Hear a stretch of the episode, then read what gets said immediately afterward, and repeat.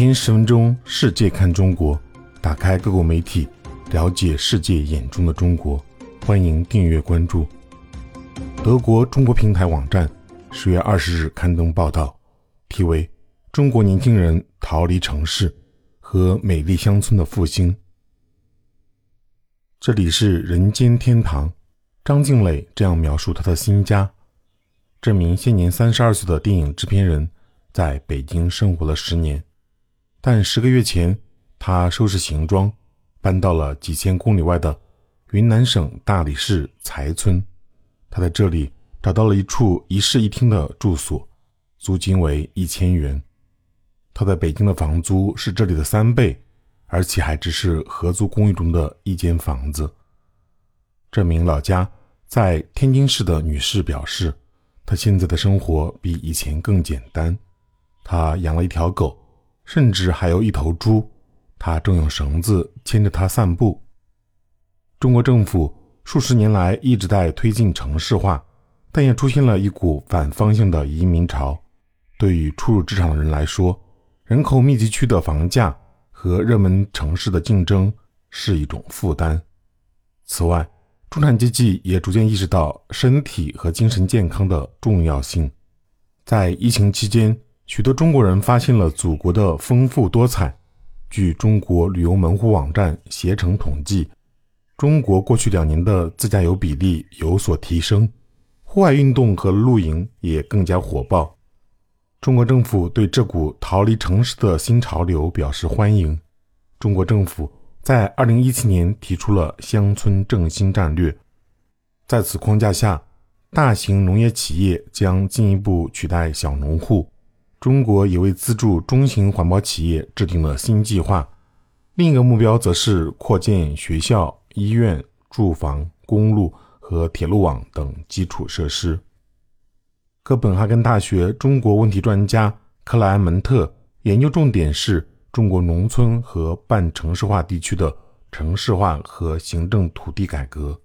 他在接受采访时表示，为了让年轻人振兴乡村地区。中国进行了许多尝试，个别地方政府会有意识地促进创业和旅游业。这一趋势几乎在所有其他后工业国家都能见到。中国的独特之处在于，这一过程是与高速推进的城市化几乎同时发生的，这几乎就像一种人口交换。克莱门特说：“农民正在搬进城市，促进城市的内部消费。”而受过教育的年轻城市居民，则将有创意的新点子带到农村，将当地的经济塑造得更加公平和可持续。克莱门特说，这也包括建设美丽乡村，为此要修葺现有的村庄，或是修建全新的传统村砖式的房屋。广西小镇龙潭就是这样一个例子，它坐落在山区中，溪水流过，带动水墨。一片诗情画意。作家兼文化学者沈兰和她的丈夫年初搬到了浙江良渚附近的一座艺术家村庄，当地依山傍水的风景和中国文化密切交织。这里几千年前就有人居住。在这个如画的环境中，沈兰正在写一本有关中国自然哲学、隐居和艺术的书。在这个村庄里，还居住着和他一样的人：一位作家，一位专业舞蹈家，还有一位人类学教授。气氛很友善。沈兰在上海生活了七年，住在静安寺附近一栋宽敞的公寓里，后院还有一座小公园。但他在城市里没有找到他想要的东西——平衡和灵性。他认为，乡村生活和天人合一的哲学。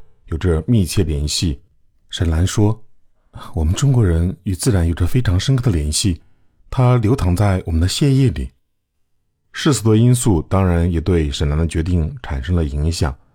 她和丈夫在良渚租了一处一百四十平方米的住所，网络和日常生活所需的基础设施都很完善。她说：“你可以在线点餐，或者去市场购物，或者直接从农民那里买东西。”在这里，我们可以将传统的生活方式和现代的舒适便捷结合起来。沈南的长期目标是更环保、更持续的生活。或许有朝一日，他将建立一个生态居所。